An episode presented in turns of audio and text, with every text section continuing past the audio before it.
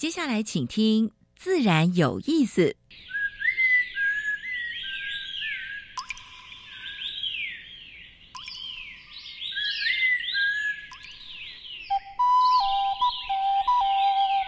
大自然是最能启发人心、最迷人的教室。透过鸟语、虫鸣，顺着山峰、水流，教给我们自然万物的盎然趣味与生命智慧。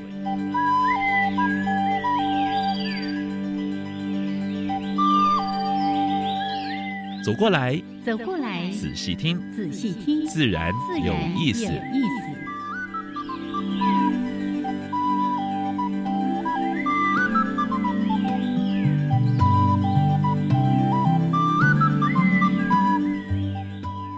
Hello，亲爱的听众朋友们，大家好，欢迎收听教育电台，自然有意思。我是平视，我是燕子。Hello，杨老师，最近还好吗？哎哎，一一路都很好，秋高气爽的好天气。现在这段时间如果有空的话，哈，就是只要哎不下雨了哈，哎到处去走一走。是，不过最近你也发现，这山上现在人也变多了。哎，真的，真的，我。之前的假日呢，就出去骑脚踏车啦，去去爬山，真的有感受到说人潮也变多了。可能因为我也出去了，也都也都闷坏了啊！真的，如果是呃有解封的时候呢，我们期待了赶快解封，然后让大家能够恢复正常的生活。是，但这这段期间，口罩还是要戴住，而且在公共场所。或者是在捷运里面做密闭系统里面，还是戴上口罩。对，所以呢，我们才会一再鼓励大家多往野外去走一走，但是一定要记得安全的问题哦。好，那欢迎大家呢，在每个礼拜二上午的十一点五分到十二点加入到《自然有意思》节目的一开始，为大家安排两个小单元。第一个单元是自然大小事，哎，跟大家分享过去一个礼拜全世界跟台湾发生过比较重要的。生态、农业还有环保的一些事情。嗯，第二单这个单元是台湾 special，呃，今年特别企划的就是台湾的原生植物，由燕子跟徐柳环境绿化基金会的昆灿组长陈昆灿啊来谈一下当季，就是当季在开花的一些。台湾原生植物，对我自己也学习很多。到户外做自然观察的时候，突然觉得自己比较有学问。那些都不是野花野草哦，都是台湾原生植物，而且在原生植物上面才有原生的昆虫、原生的鸟类。对，所以原生植物非常的重要。好，那除了这两个小单元，在主题时间，哎，我们要延续上个礼拜，是我们谈到永续年夜饭，是是。今天呢，来谈谈。在永续年夜饭或者你平常的吃喝了等等里面，嗯，都会去碰触到的，嗯，就是植物的种子的问题，是的。那这个特展呢，就是在台博馆，哎哎哎，我们今天竟然连装了哈，嗯，好，那待会儿呢，我们邀请到杨富军这个策展人，跟大家来分享这个主题，待会儿再好好的说，可以哈，是。OK，那先加入第一个小单元，自然。大小事，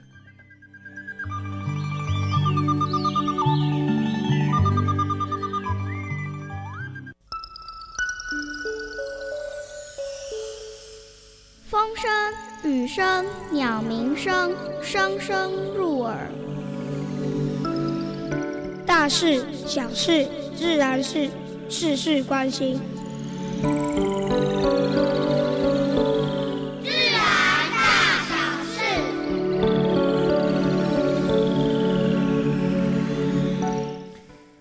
气候变迁冲击樱花公园的栖地，哈，五年农场退坝还河之后呢，还经过多次的野放繁殖野放，哈，去年已经有一一万多只，一万三千多条，啊，现在呢，他们更进一步要怎么做呢？在大甲溪的上游要种下一点三万棵树，就是。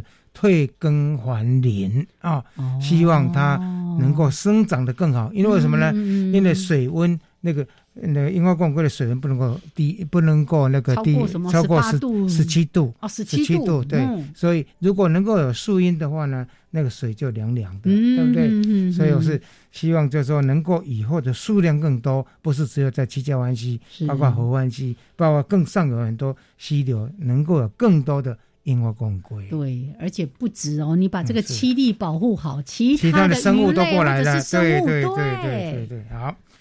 水晶宫里面的名模豆丁海马好可爱，对不对？好小一只，小小一只，对对，叫豆丁嘛啊。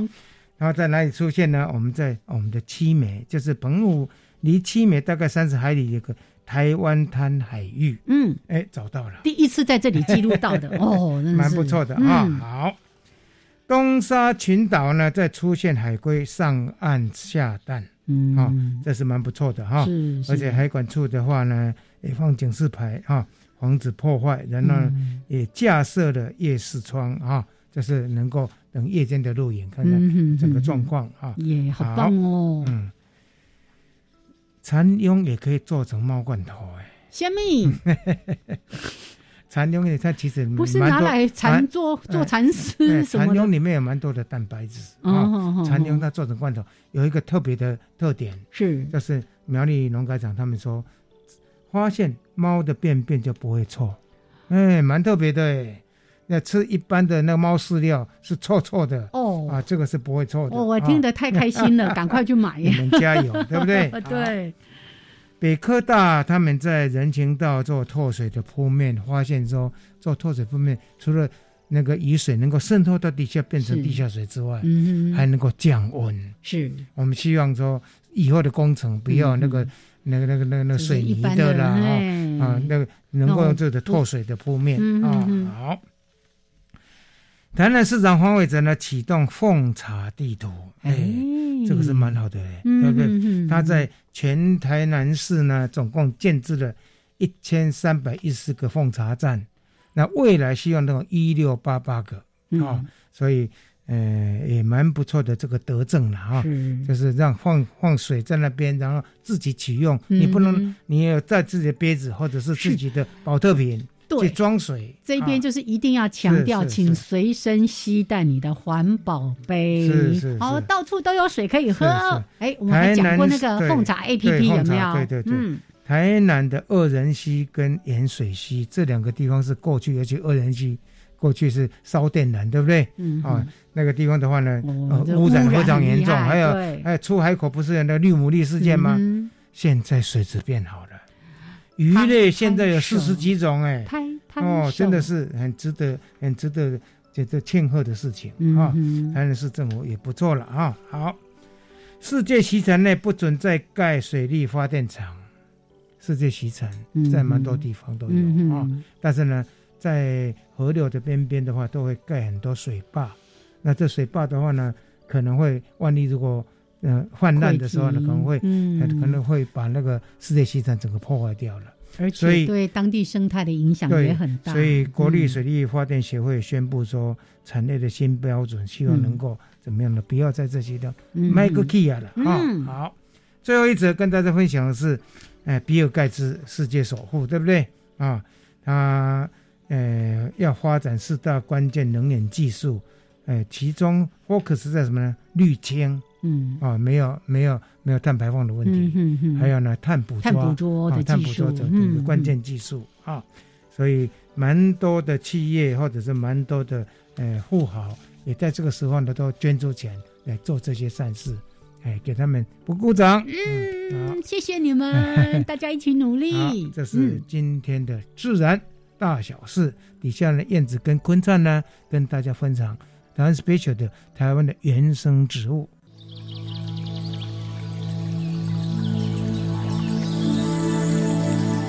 别的地方找不到，别的地方看不到，别的地方听不到。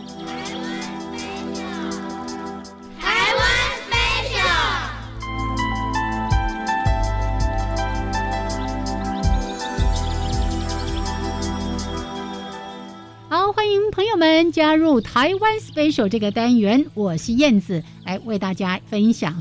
台湾原生植物这个系列主题的是台北市溪流环境绿化基金会技术组的组长陈坤灿组长。Hello，坤灿好，燕子好，各位听众朋友大家好。哎，这个我们每一次都介绍那个赏心悦目的啦，对生态服务啦，或者是庭园美化什么什么。但今天我吓一跳，坤灿说我要讲那个臭茉莉，我说你为什么会介绍一个臭臭的东西给我们？哎，茉莉花不是很香吗？当然是香啊。所以每次介绍臭茉莉的时候，学生会问说：“老师，他这些叫胖，你怎么叫臭茉莉？是因为太香的关系？”哎，不是，我要介绍的是台湾原生种，跟茉莉没有关系。所以它跟茉莉花没有关系，但是花很像。是哦，臭茉莉，它是长在也，尤其是北台湾比较多哈，山凹处、湿度高的溪边。嗯，哦，或是那种山泉水涌出来的地方，或是其他任何的水域，都有可能会长哈，就长在稍微湿度高的地方。呃，叶子跟茉莉完全不像哈，也是圆形的叶子，很宽大，毛毛的哈，摸起来毛毛的。可是开花起起来的时候，你会觉得啊，怎么花长得跟茉莉花这么像？呃，我们可以这样想哈，我们平常的茉莉花一朵就很香了，嗯。可是臭茉莉是一团，像绣球花一样一团，它是一球。对，然后一球啊，每一朵都像茉莉，它聚成一球，那会有多香？可以想象一下。所以有人喜欢，哎，也会把它带回家种，又在卖哈啊。那这个算普遍的东西啊。你要种的话，要学习它原本的生态环境。种阳台恐怕会长得蛮丑的，是因为它湿度高。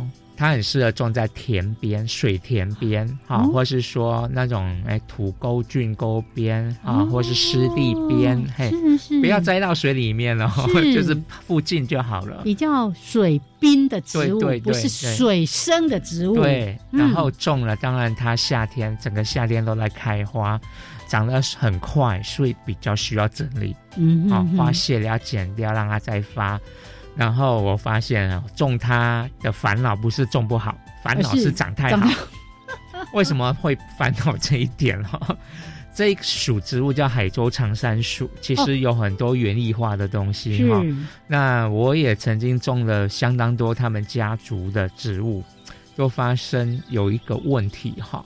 他们地下根很会到处转，之后就窜出来了。是，我们叫做根部哈，叫根粒也可以啦。反正它会长很多从土里面冒出来的芽，那这样会造成一个困扰。就比如说，我只是想种这个范围就好了，是，结果它乱钻，钻到别的树丛里面长出来。你要取舍或是整理，都会造成相当大的困扰。嗯，所以你要种这一类植物的话，你可能要局限个范围，而且最好是用一个什么设施把它们框起来。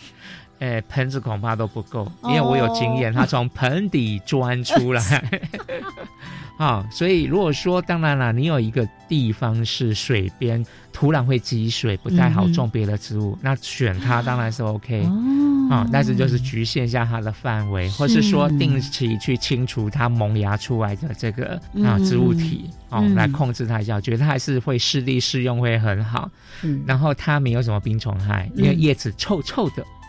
我们还没解释它为什么叫臭茉莉，臭的是叶子，香的是花。嗯哼，哦，它是一个自我防御的机制。是，呃，海州长山鼠的特征哈，哎，像我们夏天看得到的龙船花，然后我们园艺在冬天开花的烟火花，嗯，还有一个它的烂兄烂弟叫做臭牡丹。这一类都是同一属的哈啊，叶子揉一揉都有一个很特殊的气味啦。台湾话叫臭气迷啦，嗯嗯啊，就是有点臭腥味。是，呃，你不去揉没事哈，所以你种它还是可以种哈，那就是闻它的花香就好。那就像那个鸡屎藤啊，鸡屎藤，你如果不去摘它，不去弄它，你经过你根本不会闻到什么给塞鼻，对不对？对，没错。哦，臭茉莉。我刚刚其实有一种解读，就是有时候那个花太香，我就会觉得它很臭，就像那个什么七里香。啊，是。太香，我 就晕了，对我就是香到发臭。但每个人对味道的接受度本来就不一样了。那看起来它的花其实也挺漂亮的，很漂亮，还真的跟茉莉花很像，只是它像是那个重瓣的茉莉花，对，而且是聚集成球，是。这个在花园里面，在盆子里面种上一株，小心它会到处乱跑，要给它一个局限的空间。好，谢谢坤灿，谢谢，谢谢。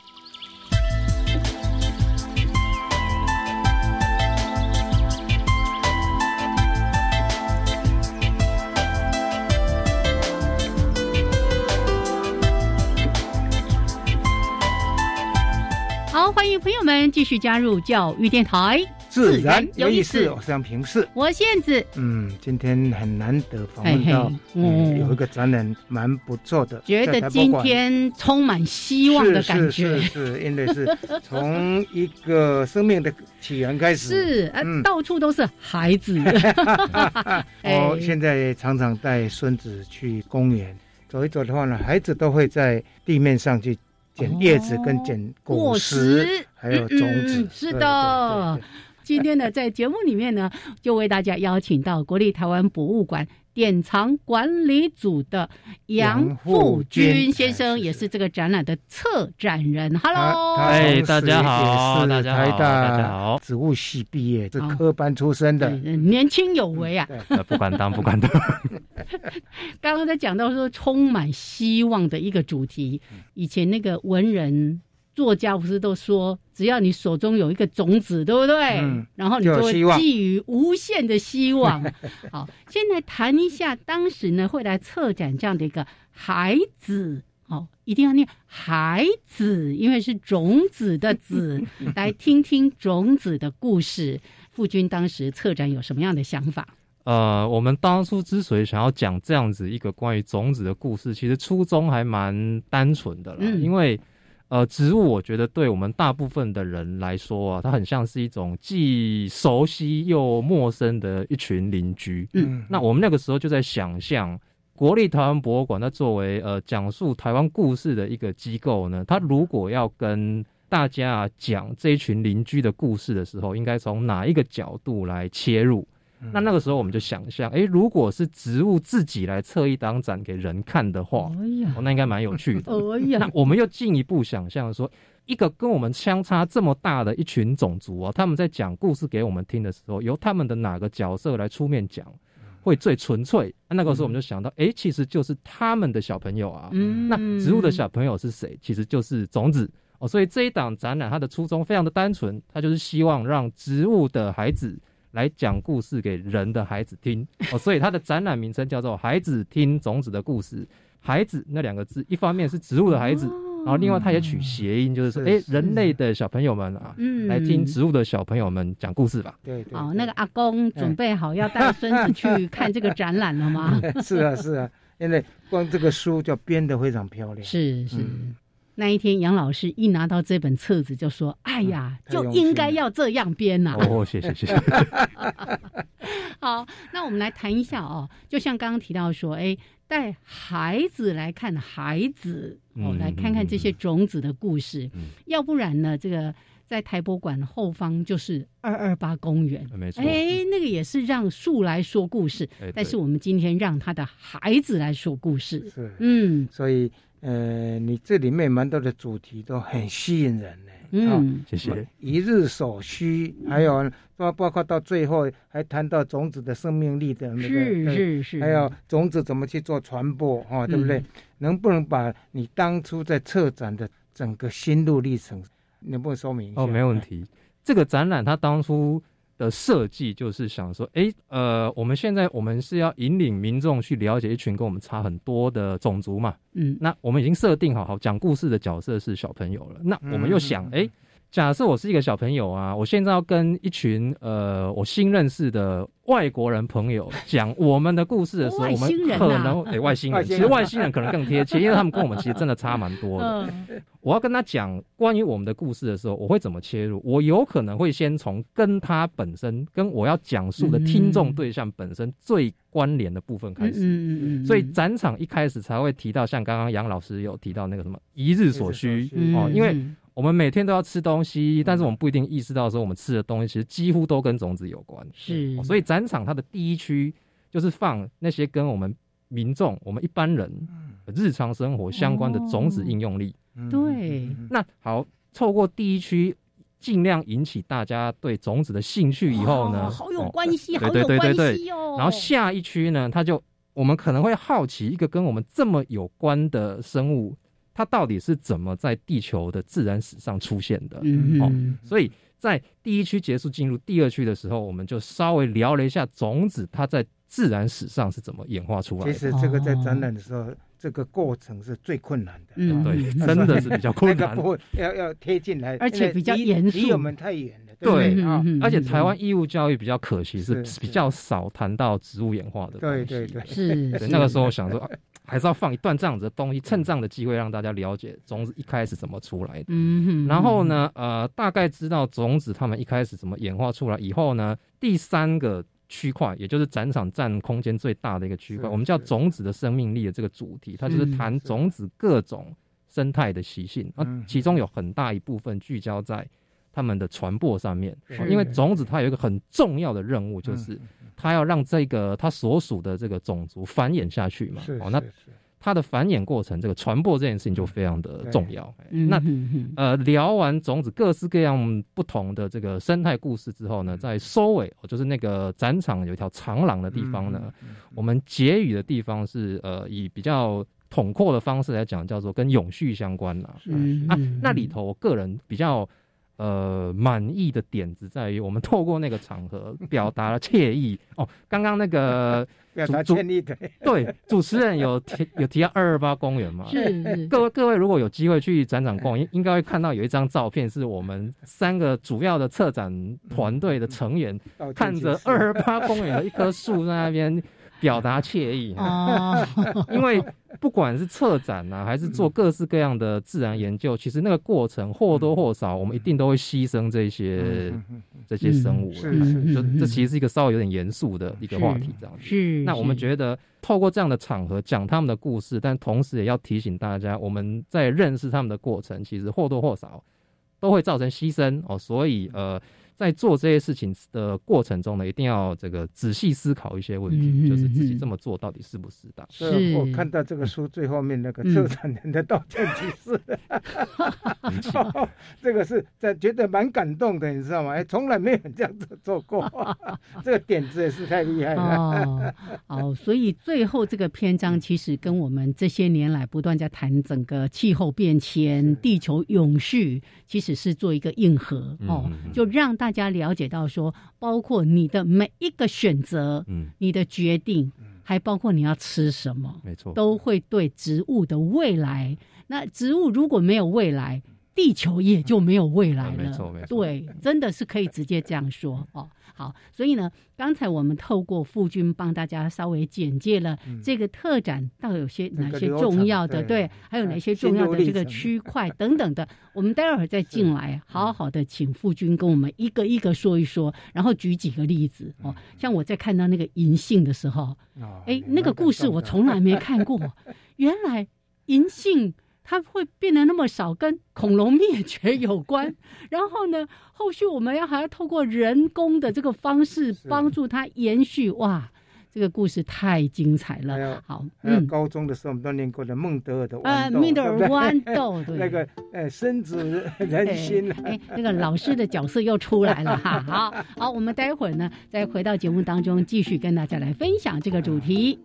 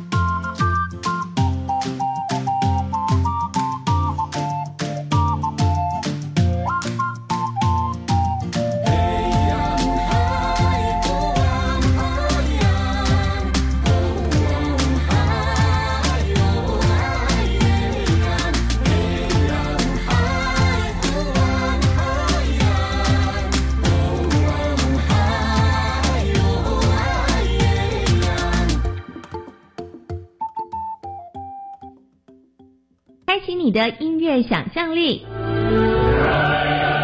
我很喜欢这首曲子，因为这首曲子听起来气势很壮大，我很喜欢这个类型的曲子。我喜欢这首歌，是因为很像是在迎接什么很特别的人物，而且又有很很有那种旋律。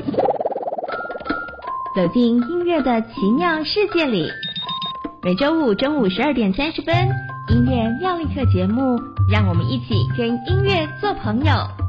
国庆大会暨表演活动将于十月十日上午在总统府前举行，周边将实施人车管制，从九日晚上十点到十日下午一点，请驾驶朋友配合改道行驶。提醒您，国庆大会当天六点，总统府前升旗仪式依往例不开放民众观礼。上午十一点四十分起，英雄车队游行部分路段将弹性管制。详细资讯请上国庆官网或中华民国赞国庆脸书查询。以上广告由中华民国各界庆祝一百一十年国庆筹备委员会提供。呃，李长博报告，房东请注意，现在当公益出租人享有三大节税优惠哦。第一，每屋每月最高一万五千元的免税额度；第二，房屋税税率降为百分之一点二；第三，地价税税率只要千分之二。赶快加入公益出租人，一起用好房做好事，请上网搜寻公益出租人专区。以上广告由内政部及内政部营建署提供。加外加外，阿玛波拉，扎根格玛西卡斯达斯，的加古拉布古列列。大家好，我是来自台东的胡代明，这里是教育电台。那罗哇那咿呀那呀哦哎呀，那是你呀鲁玛的呀恩哦，朋友们就爱教育电台。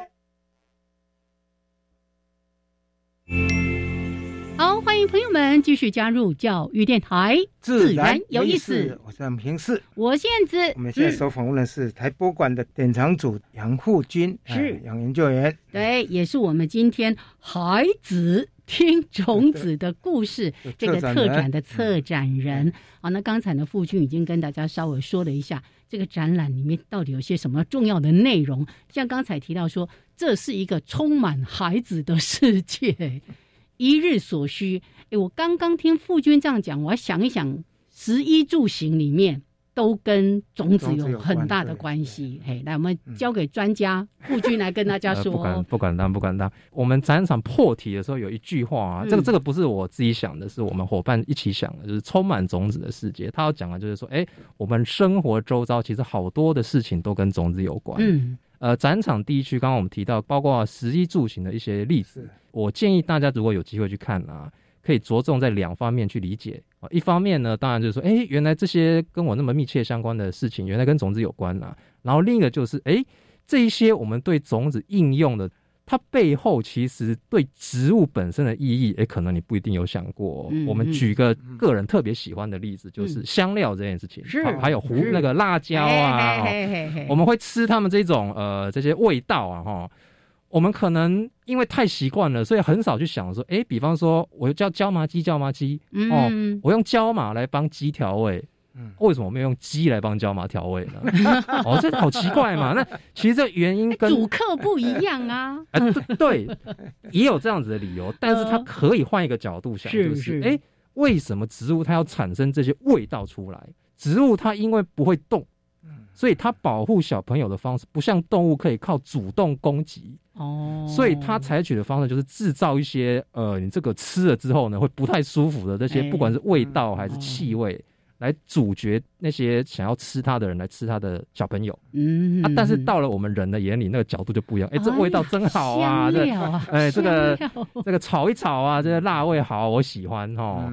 哦，所以呢，这些味道对植物来说，它其实背后都是一个关于求生的故事。了解这些有趣的应用例子，我们刚刚提到，在我们展场占最大区块的就是关于种子的传播这一块。种子的传播这件事情呢，其实我们可以想象一个画面：假设我们现在在一棵大树底下，嗯嗯，然后这棵大树会结很多很多的种子，嗯。嗯，那假设这些种子掉在树下直接萌芽的话，其实不太妙，因为就在它的母树的庇荫之下，对，庇荫之下。长不到，找不到阳光，没错，足够的阳光，没错。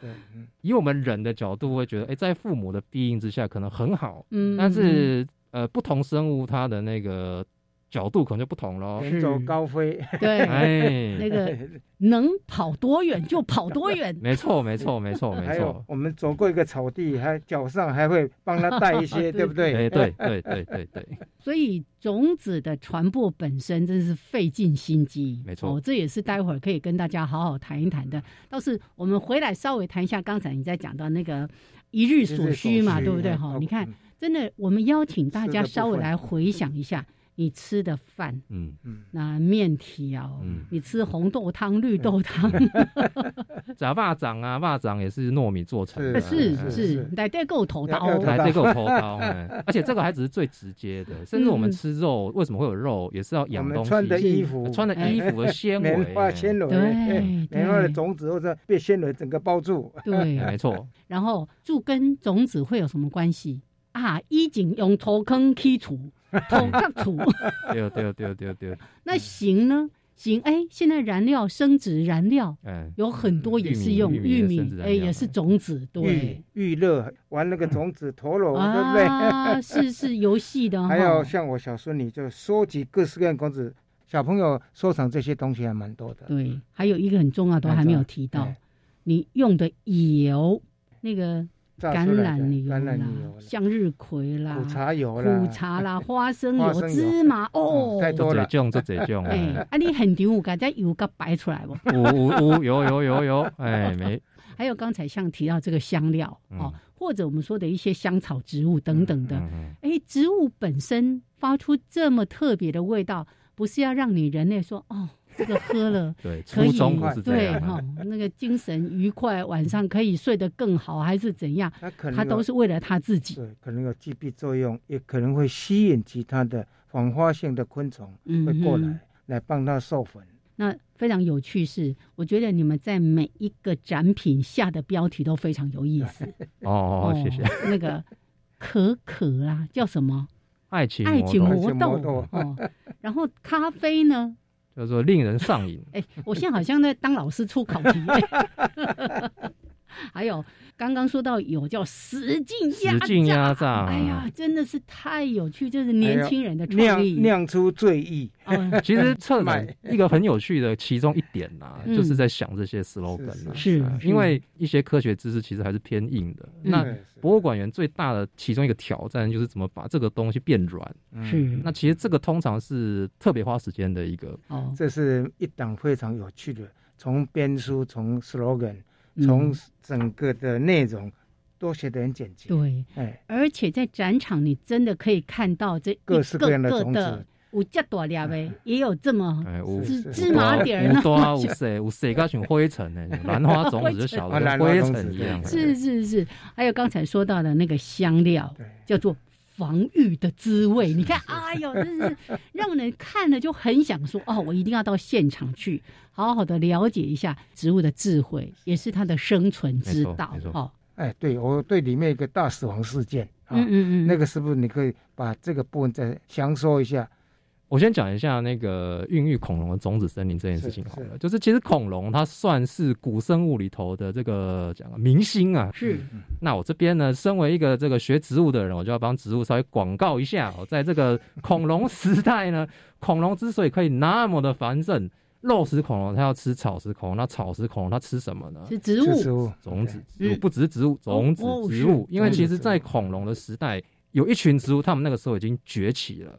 那那一群植物，它们的后代有一些我们还看得到，就是那些松山柏苏铁，我这种我们有时候会统称叫裸子植物的植物。那恐龙时代呢？呃，大家讲植物可能比较容易想到蕨类了，但其实那个时候，呃，裸子植物也已经蛮兴盛了。嗯，所以他们那个时候。应该也是恐龙的主要菜单之一。是是是。所以为什么恐龙可以这么兴盛？光靠恐龙是没用的，还需要有种子植物的这个支撑。是。所以我们那个时候特别提说，哎，这个恐龙的种子森林啊，就是裸子植物在那个时候已经形成一个王国了。嗯。是。那刚刚那个杨老师另外提到那个大死亡事件，其实这个它蛮关键的。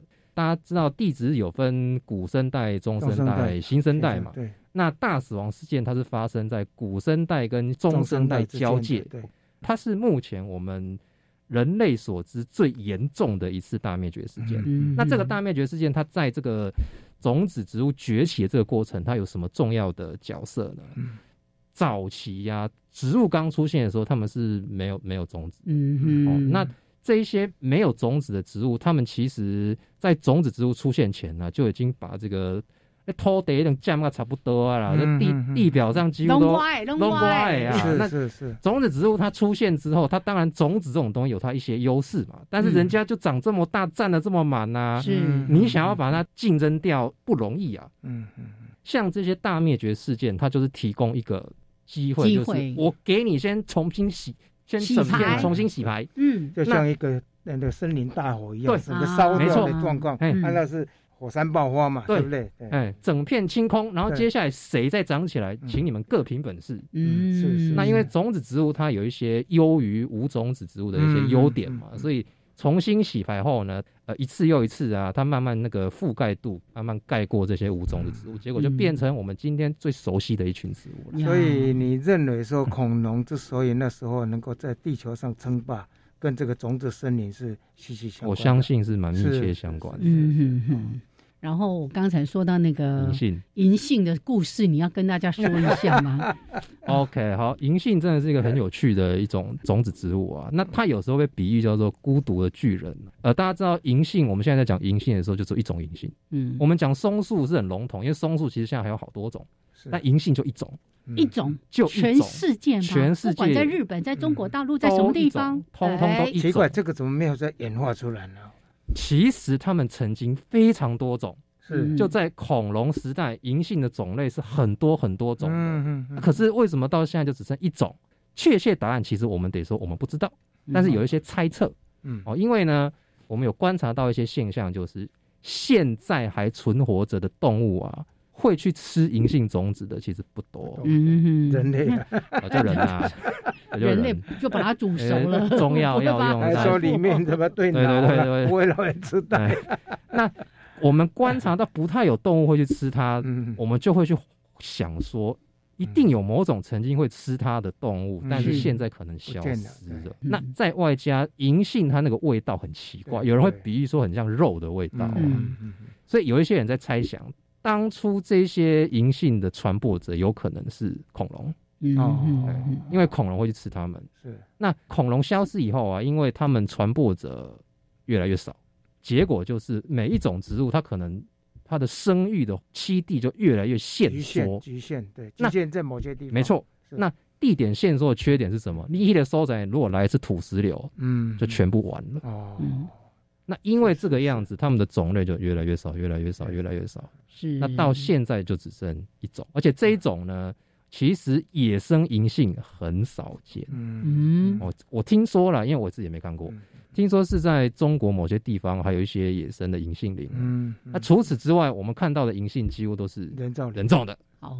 特别要谈这一点，是觉得这个种子真是费尽心机，怎么样让它可以有一些好的传播的机会哦？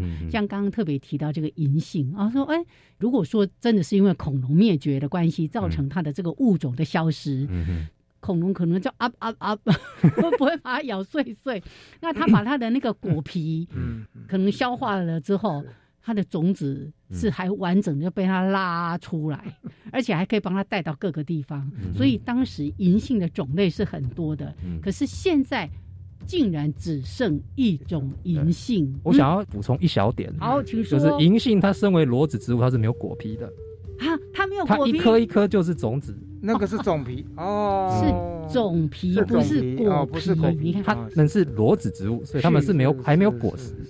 这个种族没有研发出果实这种东西的，哎，好，所以那整颗就是果，整颗就是种子。经常就被那个挂在树枝上那个说，它到底是果实？哦，这很 这这这这很困惑，我可以理解。果皮还是种皮？我们自己有时候都会搞混。所以我刚刚也犯了这个错，没关系，没关系。OK，好，那我们跟傅军先聊到这边，待会儿回来再来谈下面这个非常有趣的话题。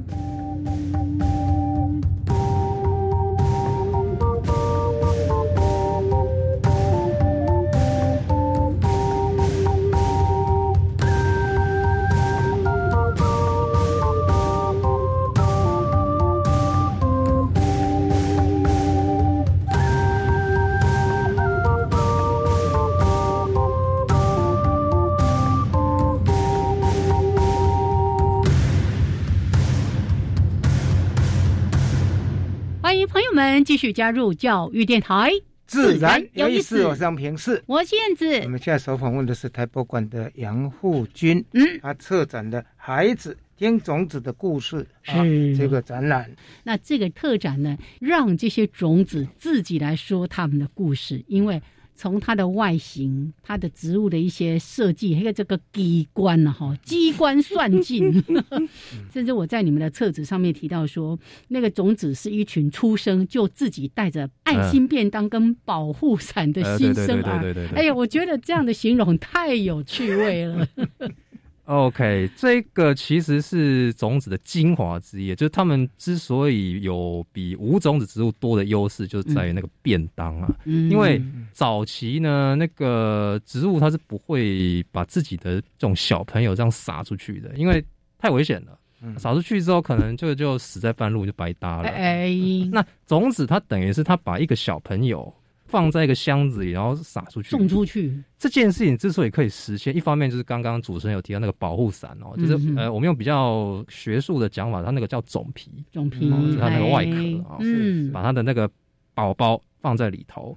那另一个就是便当，它另外一个比较正式的名称叫胚乳了，嗯，就是便当这种东西，它其实是种子之一个很重要的发明，因为。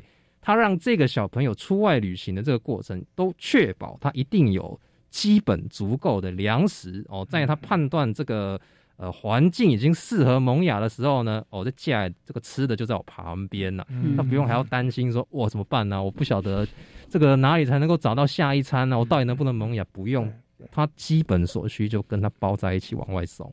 就是您在种绿豆的时候，哎，那两颗不一不接哦，对对对对。还有稻米的话，那整个也是蛮一颗蛮大的，对对对？还有玉米，对不对？如果你只吃白米饭的话，你吃到的就是它的。哎，没错，我们吃白米其实就是在吃水稻这种植物的家长送给他小朋友的便当。这样听起来，我们经常在吃这些种子，我们几乎就是以它的。便当当做我们的便当嘛，对没错。但是也有的，你种子是撒播在里面，那个便当是融在里面的，对不对？嗯嗯。啊，你说像那些 kiwi 了什么之类的，或者是火龙果、香蕉。呃，香蕉跟那个火龙果这一类，他们是把他们的种子做的很小，是很小，然后包在一颗甜甜蜜蜜的水果果实里面。果实里面。那他们这种设计的用意就在于。我动物来吃水果的时候，哦，它会吃到水果，会伤到果肉，但是不会伤到种子，因为种子太小了。哦，对。进入也肠道，然后等于肛门拉出来，拉出来，完整拉出来。所以跟刚才在举的那个种子整个的带便当是不太一样的。刚才不是说香料植物，它是你不要来吃我，你不要来吃我，这个是你来吃我，来吃我，吃一吃拉出来，它就多了一个繁衍出去的这个机会。没错。哦，所以这里呢有一个标题叫“糖衣”，嗯，以柔软包裹的轨迹。那还有包括刚才不是在说到说，哎，有的种子大，有的种子小。嗯，在我们的展览当中，也特别帮大家做了这样的一些呈现嗯嗯嗯，我们挑了椰子跟芝麻了，大小它是一个很有趣的呃话题，就是为什么有的种子大，有的种子小。嗯，那我觉得这个是跟他们不同的这个繁殖策略有关。像椰子，它的繁殖策略基本上是它让这整颗在海上去漂嘛。是，那。它要漂多久，这是很难讲的。嗯，所以意思它要先预设自己的小朋友的旅行这个公里数会比较长。嗯，那这样子的话，他如果让自己小朋友的便当太少，我的可能这个才出港大概两三公尺就死掉之类，我这是夸张讲了哈。所以像椰子这种植物，他们的策略就是我一株椰子，我只要结少量的种子。嗯，但是呢，我每颗种子都让它变得很大。让它续航力好一点。嗯，所以它的便当就是里面的液体，还是还有其他？对，谢谢谢杨老师问这个问题，因为这个展场没机会讲。椰子它特别有趣的一点就是它的便当是液态的，它的胚乳是液态的了。所以我们喝椰子奶是要吃它的液态便当哎，这真的很有趣啊！对不起，展场没机会讲。嗯，它在海漂的过程中。它也有办法去适应那种盐度，其实蛮高的。通常这种海漂，它们那个外壳就会有那种一定程度的防水设设备，让那个水没有那么容易直接接触到里面的胚胎。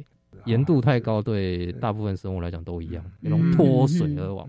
所以他们的基本策略就是在外面装防水的外衣，让水没有那么容易进去。对，你看，光这样子一个海漂植物，它就要多少的设计？那小朋友蛮有兴趣的，就是走到路边，然后呢看到蒲公英，对不对？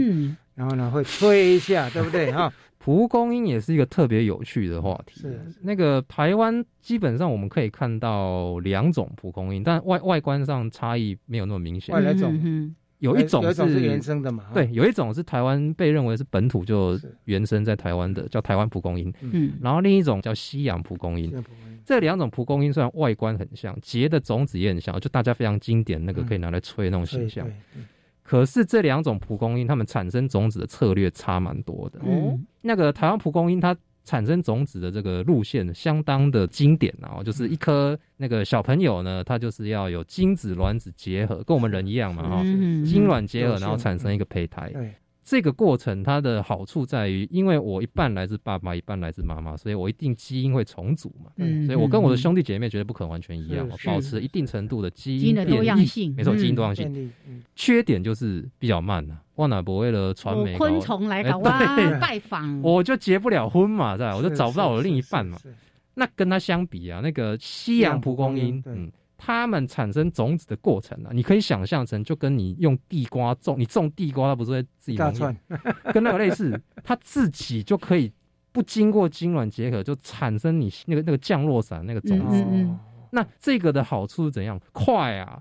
所以其实我相信大部分的人，呃，带带小朋友带孙子，都是西洋蒲公英。你对你吹过的大部分应该都是西洋蒲公英。你要吹到台湾蒲公英没那么简单。哦，台湾的话，在都市地区，你几乎看到都是西洋蒲公英，因为他们这个。无性产生种子的策略实在太快，太快了。啊，大家缺点也很明显，就大家都长得一样。嗯，假设今天我长出来这一批种子全部都是怕冷的，嗯，那这个明年来个寒流啊，打雷到顶戏。